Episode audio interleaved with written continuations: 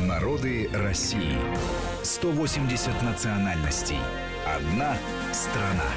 Здравствуйте, уважаемые слушатели. В студии Вести ФМ Марат Сафаров и Гия Саралидзе. Это проект «Народы России». Здравствуйте, Марат. Гия. Здравствуйте, дорогие радиослушатели. Сегодня мы будем говорить о народах. Э, у нас несколько народов. Э, да? Э, начинаем мы с такой народ, который называется Водь. Да, во-первых, почему мы их объединили, да, потому что они, во-первых, проживают, ну, да, ну всех так тогда или назовем. иначе, да, да, Вот и Жора, и Вепсы проживают в соседних регионах, в Ленинградской области, в Карелии, в сопредельных областях, и прежде всего они объединены тем, что они финно-угры, тем, что они коренное население этих а, земель прибалтийских, но и в то же время есть и ну, неизбежный момент, который надо сказать, демографический момент, это малочисленные, коренные малочисленные народы России. И не будем долго, да, такую интригу держать. В воде в России насчитывается чуть более 60 человек. А, и Жор чуть больше, Вепсов совсем много, 5 тысяч. Вот мне э, сразу возникает вопрос все-таки, да, есть так называемая статистическая погрешность. Вот Конечно. А, а, такой вот народ, а, который насчитывает, да, там даже нет ста человек, которые причисляются. Вот с точки зрения науки, это все-таки это народ? Конечно, все равно это народ, безусловно, потому что он объединен языком, языком владеет еще меньшее количество людей, но тем не менее он есть, он еще живой язык, а объединен сходной территорией. Если вот брать такие классические трактовки этноса, которые в нашей этнографии сложились, то, конечно, народ. Традиционный быт еще кое-где сохраняется, поэтому численность здесь не играет роли.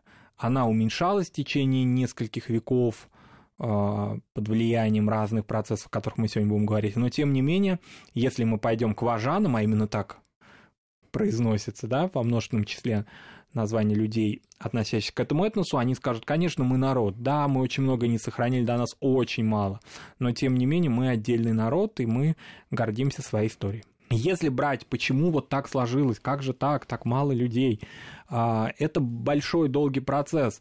Вообще вот а, начиная говорить о воде, ну, прежде всего, где конкретно? Это живописные места, это такая русская Прибалтика, побережье Финского залива. Если говорить конкретно, это Кингисеппский район Ленинградской области, а, их место обитания традиционного. Там расположено несколько деревень, в которых Водь традиционно живет. Это деревни Лужицы, Краколья. Они подступают, или вернее к ним подступает а, поселок Усть-Луга, где строится порт известный, большой, там и нефтеналивные а, проекты есть по тому, чтобы это был такой достаточно крупный индустриальный центр. И вот деревни водские, да и, собственно, и Жорские тоже, они в окрестностях этого строящегося порта находятся. А, если говорить о том, как они там поселились, ну, как и со всеми финно-уграми, очень трудно это понять, потому что финно-угорское пространство всегда было колоссально на северо-западе а, Руси. А, понятно, что какие-то прочные отношения связывали Водь с Новгородом и подпадали под новгородское влияние. Когда конкретно поселились, трудно сказать, но вот есть версии, что э, там, допустим, в а, первом-четвертом веках нашей эры уже предки Води здесь были. Во всяком случае, в летописных источниках это упоминается, их э, происхождение, их нахождение здесь. Есть версии, что даже один из важан был автором найденной в Новгороде берестяной грамоты, то есть их контакты торговые и военные с Новгородом а, были очевидны. Были достаточно воинственные они, потому что стычки были с новгородцами у них. Ну, Новгород, как известно, продвигался к Балтике, и вот эти земли отчаянно сопротивлялись этому. Сейчас даже подумать это сложно, когда, да, такое небольшое число людей. Но когда-то Водь была достаточно крупным э, финно-угорским племенем, большим племенным союзом, обитавшим вдоль берегов Балтийского моря. А если мы говорим о том, что стало причиной резкого сокращения их а, числа, конечно, а, это их так или иначе языковая ассимиляция, потому что неизбежно в этой зоне проживания Войт становился меньшинством. Финугры вообще восприимчивы к а, другому языку. У них и у финно-угров Поволжья сплошное знание русского языка. И поэтому для финно-угров языковая ассимиляция, переход на другой язык, это очень простой процесс. Потом, когда началось уже э, освоение началось этих земель уже не новгородцами, а другими славянами, конечно, численность води стала сокращаться. Но все-таки решающий момент, трагический момент, это Великая Отечественная война, безусловно, для Води и Ижоры, вот, о которых мы будем чуть позже говорить. Потому что все-таки какая-то, ну пусть сокращение там и так далее, но какая-то положительная картина демографическая сохранялась. Надо сказать, что это такие, ну не, не побоюсь этого слова, углы бывшей Санкт-Петербургской губернии, а, Ленинградской области. Это не туристические места, это не пригороды Петербурга, Ленинграда, это такая аграрная, сельская, а, рыболовецкая во многом часть вот этого региона, и поэтому ну, как бы до Води не доходили большие, так скажем, переселенческие волны. Они доходили в отчасти, но не сокращали так сильно численность. А во время войны это стал плацдармом боевых действий. И здесь, конечно, роль определенную сыграла Финляндия. А, Финляндия, а, выступавшая, как известно, против нас во время войны, посчитала, что финно-угры это ингерманландские финны, это ижора финноязычные, да, вот, они требуют вот прям эвакуации с этой территории. Их вывезли в Финляндию. Разные есть воспоминания о том, что они там делали в Финляндии большая часть воспоминаний, конечно, горькие. Ну, по существу это были такие рабы, которые трудились на предприятиях или на хозяйствах финнов. Были они там недолго сравнительно, ну, примерно с 43 по 44 год. Но э, для маленького небольшого народа, и это было решающим, вот эти насильственные отрывы от земли и трагедия. А в 1944 году по договору между Финляндией с одной стороны и Великобританией Советским Союзом с другой, а, Финляндия возвращала вот этих людей но а, поскольку зона-то боевых действий еще не определилась, что уже мир-то пришел, а, Советский Союз не разрешил этим людям вернуться вот именно туда, откуда они были вывезены, и они были переселены в центральные русские губернии, области, например, Ярославскую, и еще какой-то период времени, ну, во всяком случае, до середины 50-х годов не могли вернуться в Ленинградскую область. Потом вернулись, но вот этот долгий процесс, более 10 лет а, насильственного отрыва от земли их, оно, конечно, привело к тому, что люди переменили свою, свою, свою ментальность. Но, как говорили сами старики, а, представители народа Воти и Жора, а, мы не стремились называть э, публично себя представителями этих народов, потому что мы не хотели разделять судьбу финнов. Я думаю, о финнах мы поговорим особо, да, о русских финнах, о том, как по-разному складывалась их судьба, и в 20 веке много было трагедий, и вот и Жора всячески хотели дистанцироваться от финноязычных своих сородичей. А, они разделены и до этого были определенным образом, но религиозно финны были лютеране всегда. Вот и Жора, надо сразу отметить, они всегда традиционно были православными людьми. Но языковое родство было. И вот они говорили, мы э, уже на русский язык переходили, да мы русские, собственно. Вот. И поэтому, конечно, в послевоенные десятилетия процесс их ассимиляции, формальный и неформальный, стал происходить уже стремительно. Поэтому вот так 65 человек. А, конечно, их и было-то уже в начале 20 века очень мало, и этнографы, а надо сказать, что в Петербурге ученые очень любили недалеко от Петербурга выехать, чтобы изучить такие архаичные этносы, и они уже тогда отмечали, что, конечно, они совсем обрусели, но, тем не менее, еще уклад жизни был традиционный. Вот э, вкратце, если сказать, такая сложная этническая история, вот такой, как бы сказать, не хотелось бы слова «финал», потому что никто ничего не знает, все возрождаться может из пепла, мы знаем таких примеров много, может консервироваться, вот так сохраняться, могут, допустим, люди уже не ощущающие себя водью все-таки интересоваться языком. Вот, например, интересный такой момент, а, водские такие, да, энтузиасты, музейщики говорят, приезжают нам иногда, к нам иногда из Петербурга молодые люди а, и говорят, ой, нам так нравится мелодичность вашего языка, мы хотели бы его изучить, есть ли какие-то книги, а вы принадлежите к нашему народу? Нет, мы русские люди, но нам нравится мелодика языка. Надо сказать, что водский язык, он похож на эстонский язык. Если услышать водский язык, не зная э, диалекта эстонского, можно перепутать. Они по мелодичной, по вот самому такому э, лексическому и фонетическому строю похожи немножко. А, Ну, можно изучить. А как изучить-то? А, дело в том, что в предвоенный период для Води и Жоры какие-то такие определенные на латинице там чего-то создавалось, а, несколько даже книг издавалось, но уже в конце 30-х годов это дело все свернулось, а потом не до этого было, и, собственно, такой необходимости не возникло. И вот такие в этнографических фильмах иногда можно увидеть трогательные картины, как пожилые женщины вот в Кингисеппском районе Ленинградской области. Им кто-то ксерокопировал старые буквари довоенные на латинице, и вот они уже сами-то не особенно владея языком, пытаются восстановить хотя бы самые такие ходовые бытовые слова, которые, на которые говорили их родители еще. Там интересные такие делались уроки, но это, правда, не с Водью, а с Ижорой, но очень интересные в школах Кингисеппского района, когда детям предлагали пойти к бабушкам, и э, им давался определенный набор слов на русском языке, ну, бытовых, конечно, там 10-20 слов, и говорили, вот ваше задание к следующему уроку принести такой в столбик ижорские слова, как они звучат, как звучит хлеб, рыба, как звучит дом.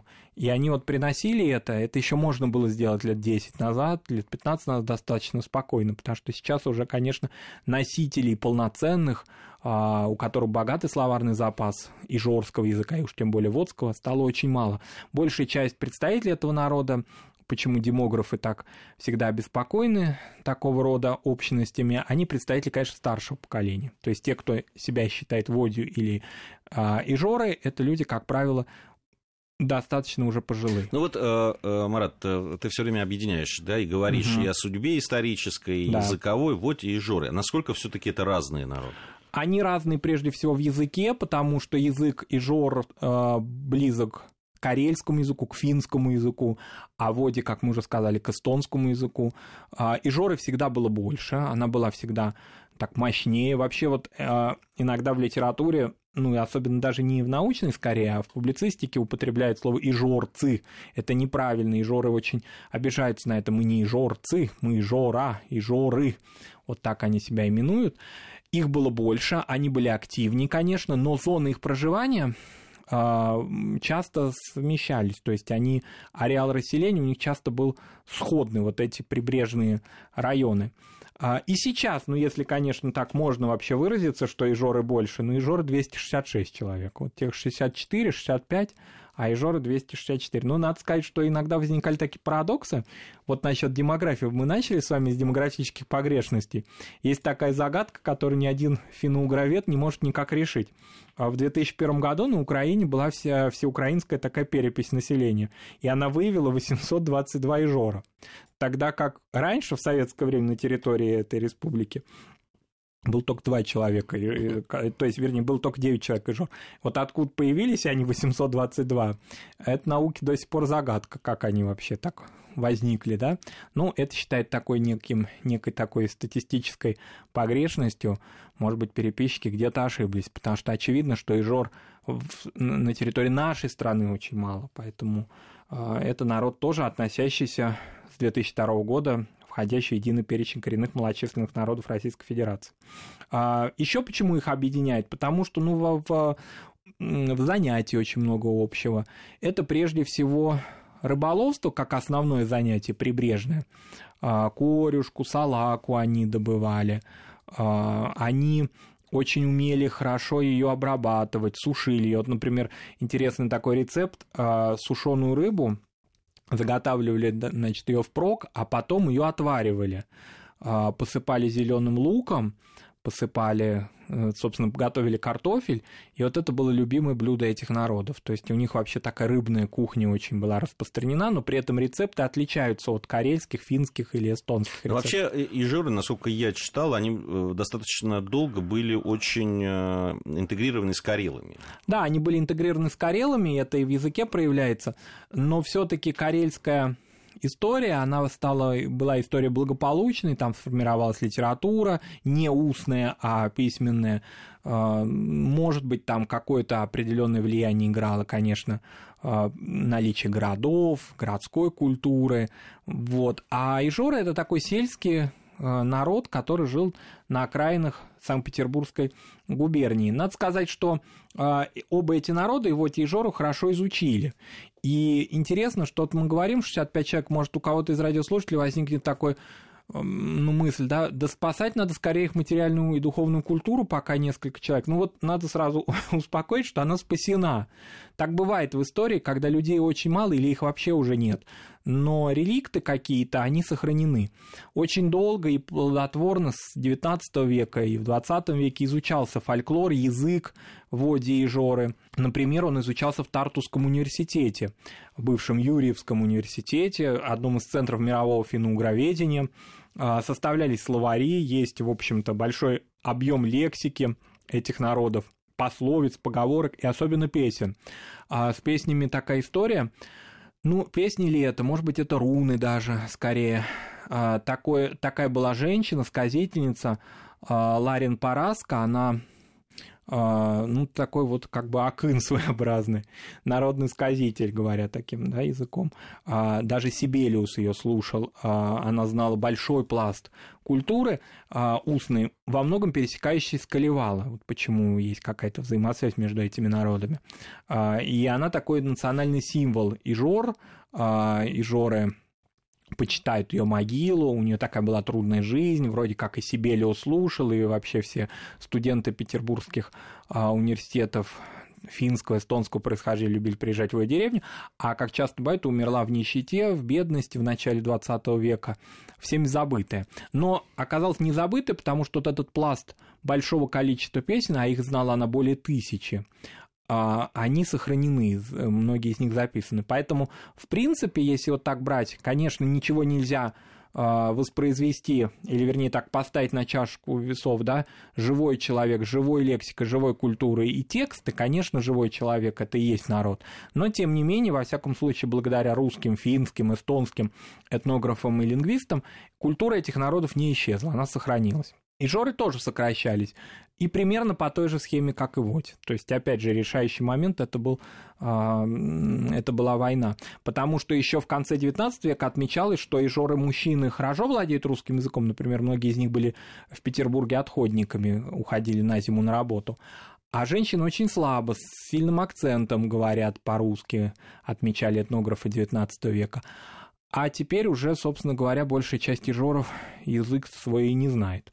А, язык очень тоже красивый, а, и в нем очень много архаики, которые в современном, например, финском языке уже нет. Но это часто так бывало, ну, как, допустим, в казанском языке э, нет того, чего есть в языке кряшен, скажем. Ну, так бывает, когда одна из... Или, допустим, эстонский язык и язык эстонцев сету.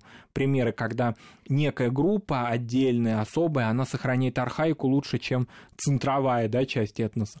Поэтому и жорский язык очень всегда интересовал финнов. Финны любили очень а, в ижорских деревнях бывать. Ну вот, к сожалению, да, тут уже нельзя сейчас уже докопаться до истины, почему э, так быстро, да, люди в семье отказывались от языка потому что, да, есть политические какие-то процессы, есть неизбежная ассимиляция, есть сложный, страшный местами 20 век, но есть семья все таки дом, да, в жорских семьях как-то очень быстро от языка отказались. Родители не хотели часто, чтобы дети говорили на языке, чтобы они полностью и полноценно овладели русским языком. А мы упустили один момент, когда угу. говорили и о Ижорах, э, и о Воде. Э, э, антропологические Э, да, вот да. все-таки это важно. Антропологически классические, конечно, прибалты. А, облик абсолютно такой а, переходный уже даже от прибалтийского к скандинавскому. А, это чувствуется в облике людей до сих пор, даже у людей ассимилированных, тем не менее, вот эта внешность, то, что они все русоволосые, то, что они такие часто, ну я бы не сказал, что там прям викинги ходят, да, по берегам Кингисеппского района, но а, вот этот переход к скандинавскому типу, он ощущается, конечно, особенно у Ижор. Ижор все таки больше, и их разнообразие больше. Что касается национального костюма, он еще сохранялся в первой трети, во всяком случае, в первой половине 20 века. А, ну, такого прибалтийского типа. Что касается устройства дома, то дом а, все-таки скорее славянский, но это уже у всех народов местных а, это возникло. Вот в кухне мы сказали, большая часть рыбной кухни. С мясом были проблемы, мяса было мало, было мало пастбищ.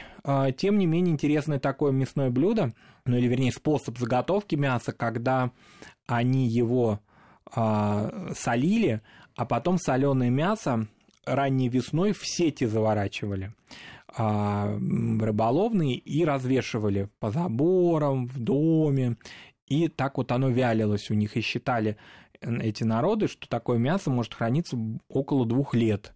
Дальше они его могли отваривать, как это часто бывало, другими способами как-то готовить. Но мясная кухня всегда была праздничная, а рыбная – будничной. Рыбники появлялись, пироги. Ну, это такое традиционное финно-угорское прибалтийское блюдо, запечи, запеченная рыба в тесте. А, уха, конечно, очень любили щи. Э, в щах местные народы вообще славились. А, такими мастерами были капусты, готовили квашеную. Но овощеводство в целом было, конечно, не развито, как и земледелие. А, это климат, безусловно, достаточно влажное, холодное лето, и поэтому каких-то больших успехов в земледелии не имели, но народ оседлый, безусловно, деревни эти древние, там старые дома у них есть. Конечно, язычество есть, это культ леса, культ того, что э, культ моря, конечно. Как и часто в наших программах, да, звучит такая метафора о живом море. Вот она у этих народов проявлялась всегда, они не каждый день выходили а, на а, рыб, на рыбную ловлю, потому что понимали, что не потому что погода, а потому что вот приходила в голову мысль, что море сегодня не примет этих людей. Это все было, но это все ушло уже совсем а, полностью. Хотя эти места достаточно, вот как мы сказали, сейчас очень активно развиваются, там и дачные места есть, и интересные старые заброшенные деревни есть, и старые кладбища с крестами есть, и дома очень интересные сохранились, но все-таки это уже ушедшая культура, безусловно. Но, допустим, в домах вот а, там уже живут часто не представители народа и жоры, например, но дома прибалтийского типа, а, в них они обложены камнем, причем камнем таким не сплошным, а не побеленным камнем, такие очень как будто бы создающие ну, картину древности, что ли, дома. Ему может быть более ста лет, там, не, ну, может быть, даже меньше, но тем не менее дом ощущается такая какая-то северная, ну, можно так условно, конечно, сказать, скандинавская, викинговая, такая нормандская какая-то а, экзотика, красота. А, они очень любили камень, умели его обрабатывать, строили из него дома, а, и эти дома являются напоминаниями о, старой, о старом этом народе.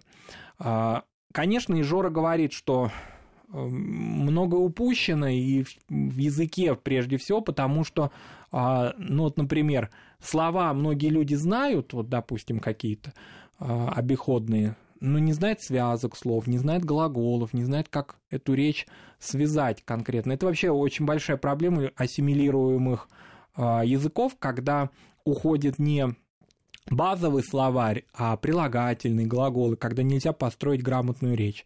И очень многие пожилые жоры говорят, пожилые уже 70-80-летние, они уже не могут говорить. Они говорят, что последнее поколение, полноценно говорившее на жорском языке, это все-таки люди, родившиеся в самом начале 20 века, во всяком случае, ну, где-то в десятые годы, вот так примерно. А кто родился уже в 20-30-е годы, они уже полноценным словарным запасом не обладают. У нас э, сейчас будет, э, ну, э, будут перерыв на новости. Я напомню, что Марат Сафаров и Гия Саралидзе в студии Вести ФМ. Эм. Это наш проект «Народы России». Сегодня говорим о финно-угорских народах малочисленных, вот, в которые сохранились еще, ну, конечно, уже во многом это наследство уже вот фольклорное и научное, так скажем. Да, но тем не менее народы России, конечно. Безусловно, безусловно. Э, новости. После новостей мы вернемся. Народы России. 180 национальностей. Одна страна.